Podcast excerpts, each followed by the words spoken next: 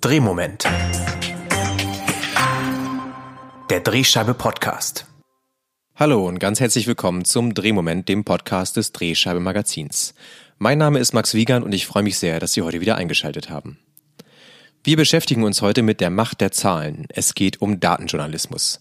Das ist eine Disziplin, die im Überregionalen bereits fest verankert ist, aber auch dem Lokalen neue Möglichkeiten und Chancen bietet. Welche das genau sind und welche Bedingungen Lokalredaktionen dafür erfüllen müssen, damit befasst sich derzeit Annika Seel. Sie ist Professorin für digitalen Journalismus am Institut für Journalistik der Universität der Bundeswehr München und außerdem Mitglied des derzeitigen Projektteams des Lokaljournalistenprogramms der Bundeszentrale für politische Bildung. Heute ist sie zu Gast im Drehmoment, um uns einen Einblick in ihr derzeitiges Forschungsprojekt zum Thema Datenjournalismus im Lokalen zu geben. Hallo Frau Seel, herzlich willkommen.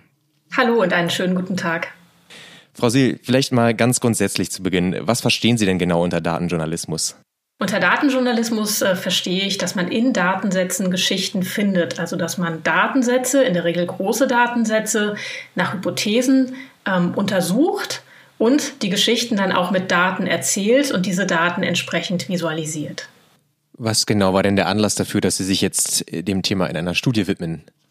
Also den Anlass für die Studie gab, dass mir aufgefallen ist, dass Datenjournalismus zwar sowohl in der Praxis als auch in der Forschung im Fokus steht. Also es gibt eine Reihe von Studien, gerade in den letzten Jahren, zum Datenjournalismus, aber in der Regel stehen dabei nationale Medien, oft auch mit Leuchtturmprojekten im Mittelpunkt des Interesses, wie das auch sonst in der Forschung der Fall ist. Das Lokale dagegen ist äh, vernachlässigt in der wissenschaftlichen Betrachtung. Dabei sind die Ergebnisse, die man und das gilt eben auch für andere Forschung, die man in diesen überregionalen Medien findet, nicht zwingend eins zu eins auf den lokalen Journalismus zu übertragen, weil es dort eben ein anderes Berichterstattungsfeld unter anderem ist, andere Strukturen vorhanden sind, andere Ressourcenausstattungen und so weiter. Und insofern ähm, war es mir wichtig, hier zu schauen, wie die Chancen, aber auch die Herausforderungen im lokalen Journalismus in Bezug auf Datenjournalismus wahrgenommen werden von den Menschen, die im lokalen Journalismus Journalismus arbeiten und das unter die Lupe zu nehmen. Und wie sind Sie denn genau dabei vorgegangen? Also ich habe das angedockt an ein äh, studentisches Seminar, das ich gegeben habe. Das ist zumindest der Start des Projekts. Äh, ich baue es nun selber äh, weiter aus. Also wir haben in diesem ersten Schritt, und das ist wichtig zu sagen, also es ist ein laufendes Projekt, bei dem wir bisher nur erste Ergebnisse haben und das Sample definitiv ausbauen. Also wir haben zunächst äh, jetzt bisher zehn Leitfadeninterviews geführt mit Datenjournalisten von regionalen und lokalen Zeitungen, also äh, über die ganze Republik. Ähm, dabei im Sample war aber auch der BR und die Süddeutsche Zeitung, weil sie eben auch eine regionale und äh, in auch Münchner Berichterstattung haben. Die Interviews haben wir schon im März 2019 geführt. Das Sample ist jetzt geplant zu erweitern, unter anderem auch zu erweitern um einen internationalen Vergleich, zu dem ich mit meiner Kollegin Joy Jenkins von der University of Tennessee zusammenarbeite, die Interviews in UK und Italien geführt hat. Ja, es war eine, eine Frage der Studie beschäftigt sich ja damit, was sich eigentlich die Akteure davon erwarten. Also worin liegt denn aus Ihrer Sicht genau der Mehrwert im Datenjournalismus? Also ich äh, beantworte das jetzt mal aus der Sicht der Interviewten als ja. äh, der Akteure, genau. Also zum einen wird betont natürlich die demokratische Funktion des Journalismus und insbesondere des lokalen Journalismus, also dass Datenjournalismus da helfen kann, diese Funktion zu erfüllen, indem man sozusagen Kritik- und Kontrollfunktion äh, noch besser wahrnehmen kann, aber auch informieren kann. Es wird der Service-Aspekt von den äh, Interviewten stark betont, also über Daten einen Mehrwert, eine Serviceleistung zur lokalen Orientierung zu bieten. Aber genannt wurde auch, und das fand ich einen interessanten Punkt, dass die Hoffnung ist, dass der Mehrwert, den die Redaktionen versuchen, über Datenjournalismus zu schaffen, auch der Reputation der jeweiligen äh, Medienorganisation dient und darüber, so die Hoffnung, auch dem Geschäftsmodell zugutekommt. Also Datenjournalismus wird auch gesehen als ein, wenn auch kleiner, Mosaikstein, um digitale Gewinne zu erwirtschaften. Was ähm, muss denn eine Zeitung eigentlich leisten können, um guten Datenjournalismus betreiben zu können? Um guten Datenjournalismus betreiben zu können, sind unterschiedliche Dinge notwendig. Das ist einmal äh, sehr naheliegend natürlich das Personal. Also es braucht dafür Personal, das motiviert ist, diese Aufgabe zu übernehmen, aber eben auch kompetent und dafür geschult ist. Also Zugang zu Daten, eine Kompetenz mit Daten umgehen zu können, ähm, ist sicherlich der zentrale Kern. Und in den Interviews hat sich gezeigt, während die großen ähm, überregionalen Medien ja oft äh, ganze datenjournalistische ähm, Teams äh, haben, die sich dann auch sozusagen arbeitsteilig ähm, darum kümmern können, indem unterschiedliche Professionen zusammenarbeiten, also vielleicht der Datenanalyst mit dem Journalisten, mit dem Grafiker, ist das bei lokalen Medien oft auch eine Einzelkämpferaufgabe. Also oft ist es der einzelne Journalist, der motiviert dazu ist, was Neues auszuprobieren, da einen Mehrwert drin sieht und sich entsprechend selber fortgebildet hat in diesem Bereich und dann eben alle Aufgaben auch alleine übernehmen muss. Aber, und das fand ich interessant, das haben die Befragten, also nochmal, das Sample ist bisher klein, aber das haben sie bisher gesagt, ist es durchaus möglich, weil sie den Datenjournalismus als skalierbar erleben. Also man kann als Einzelkämpfer möglicherweise nicht die ganz großen äh, Projekte machen oder die sehr anspruchsvollen Auswertungen oder grafischen Realisationen, aber im Kleinen ist auch da etwas möglich und entsprechend muss man es natürlich anpassen.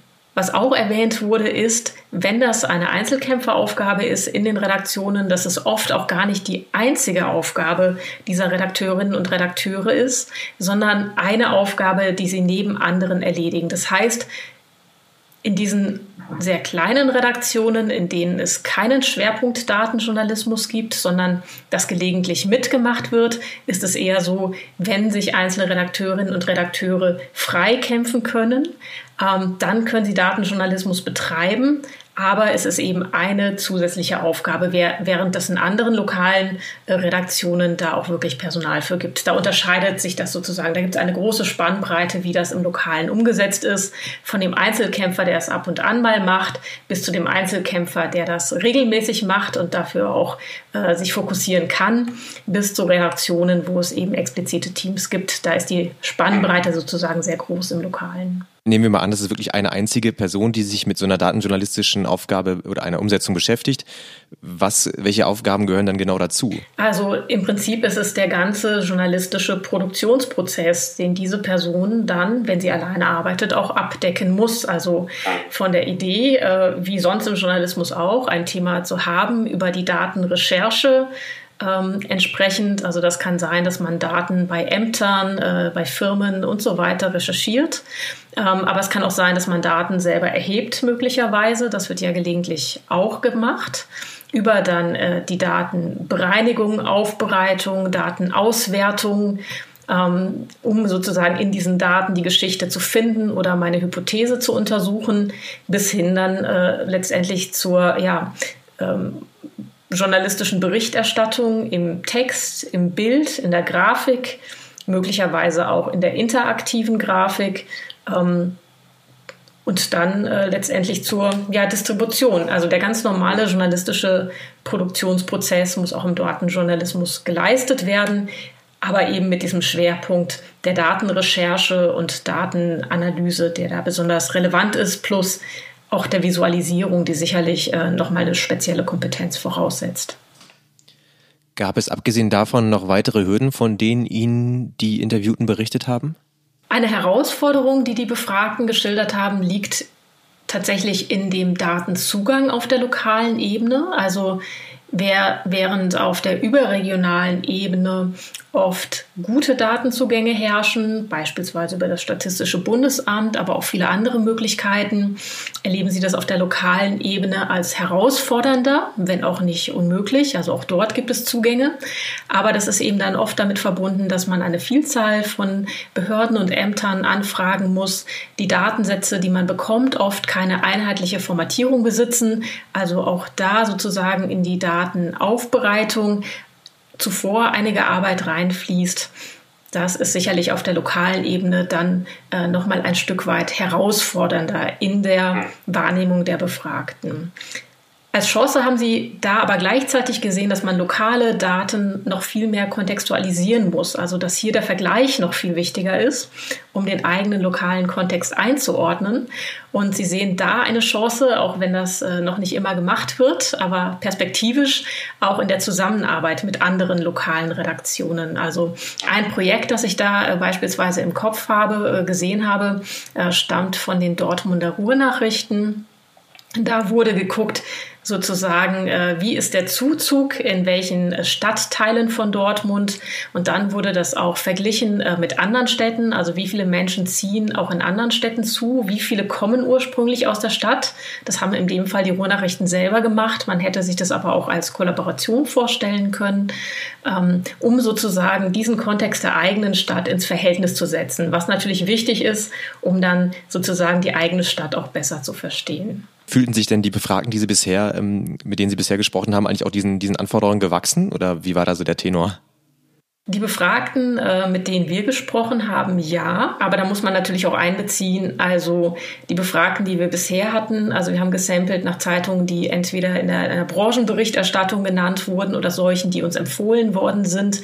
Und dort sind im Datenjournalismus natürlich Menschen, die sich entweder genau für eine solche Position interessiert haben oder wenn sie das sozusagen mitmachen, da auch eine spezielle Motivation mitbringen. Also wir haben keinen interviewt, der irgendwie in irgendeiner Art gezwungen worden wäre, diesen Job äh, zu machen. Also das, äh, insofern ist eine große intrinsische Motivation schon vorhanden bei denjenigen, mit denen wir gesprochen haben. Und die fühlen sich insofern schon grundsätzlich ähm, äh, dafür befähigt. Aber ganz klar ist auch, also gerade die, die das äh, als Einzelkämpferformat äh, betreiben, sozusagen, ähm, die sehen natürlich schon, dass man auch andere und aufwendigere, größere Sachen realisieren könnte, wenn sie sozusagen da entweder mehr Manpower hätten und oder äh, da selber auch sozusagen ähm, ja noch tiefer einsteigen könnten. Also da ist sicherlich äh, deutlich Luft nach oben, das wird von den Befragten schon gesagt, aber die Befragten haben eine sehr, sehr große intrinsische Motivation gerade für dieses Thema. Gibt es denn datenjournalistische Umsetzungen aus dem Lokalen, die Ihnen zuletzt besonders gut gefallen haben? Auf jeden Fall. Also ich finde, im Lokalen äh, hat man auch eine große Bandbreite an Projekten, die man sieht von sehr simplen, kleinen Projekten, was aber auch gar nicht äh, unbedingt schlimm sein muss oder schlecht sein muss, äh, bis zu wirklich großen und kreativen, aufwendigen Projekten. Ein paar, die ich jetzt im Kopf habe, also ähm, teils auch mit einer großen Recherche oder investigativ, also vom Tagesspiegel, wer profitiert vom Berliner Mietmarkt an wen fließen die Renditen aus Berliner Wohnungen, ist eine Geschichte, die ich im Kopf habe, die sozusagen einen Mehrwert im Lokalen bietet ähm, und auch tiefer in die Recherche einsteigt.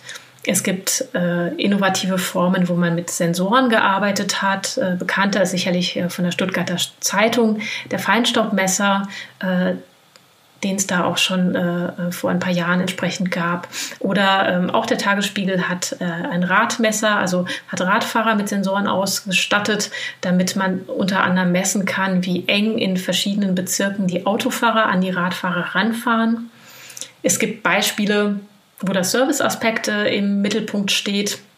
Also jetzt aktuell äh, in dieser Corona-Zeit eine sehr einfach gemachte Geschichte, wo die Daten äh, vorhanden sind von den Behörden, aber in der Aufbereitung der Serviceaspekt betont wurde, die Berliner Morgenpost, Deutschlands Urlaubsgebiete im Corona-Vergleich, ähm, wo die Neuinfektionen seit Ferienbeginn steigen. Also es ging hier um die Sommerferien und wo die Zahlen entsprechend äh, niedrig sind. Da konnte man dann interaktiv auch seinen eigenen Urlaubsort eingeben.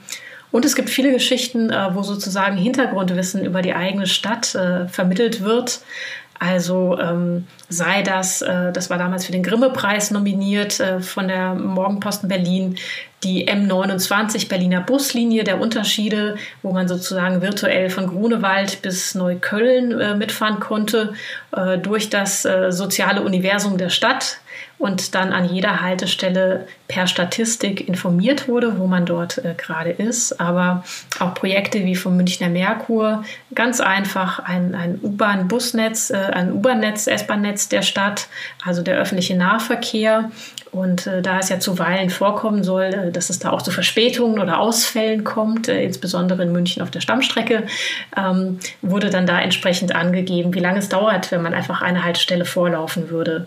Also sehr, sehr simpel gemacht, aber mit einem entsprechenden äh, Service-Mehrwert hier auch. Oder von den Rohnachrichten das schon erwähnte Projekt, wo eben der Anteil der Zugezogenen markiert ist und so weiter. Sie haben ja auf der anderen Seite gerade auch die vielleicht die Problematik ähm, an, am Datenjournalismus oder was vielleicht häufig ein Problem ist angesprochen. Und wir hatten ja jetzt im September auch zuletzt eine eine Podcast-Folge, wo eben Ihr Kollege Klaus Meyer zu Gast war.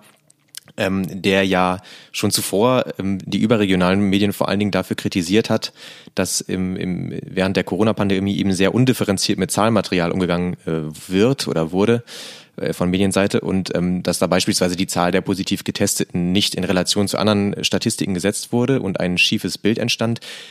Sie haben es ja schon angedeutet, also sehen Sie das ähnlich, dass da große Fehler gemacht wurden oder wie bewerten Sie das? Ja, sicherlich. Also ähm, die Corona-Situation hat alle vor Herausforderungen gestellt äh, und auch den Journalismus am Anfang. Also viele sind auf diesen äh, Zug äh, auf mit Daten zu berichten, weil diese Daten eben auch von den Behörden vorhanden waren, aufgesprungen. Das ist auch erstmal gut, aber da hat eben an mancher Stelle anfangs äh, möglicherweise noch teils die Kompetenz gefehlt, mit diesen Daten richtig umzugehen, ähm, weil eben jetzt auch viele sozusagen über Daten berichtet haben, deren Schwerpunkt das möglicherweise sonst nicht immer ist. Man hat auch gesehen, es gab so eine Art äh, Horse Race Journalism, also sozusagen ähm, dass man so ein, ein, ein Wettrennen hatte, welche Länder jetzt die höchsten oder niedrigsten Zahlen entsprechend haben, was sicherlich nicht äh, besonders zielführend war, weil man Daten nicht immer vergleichen konnte.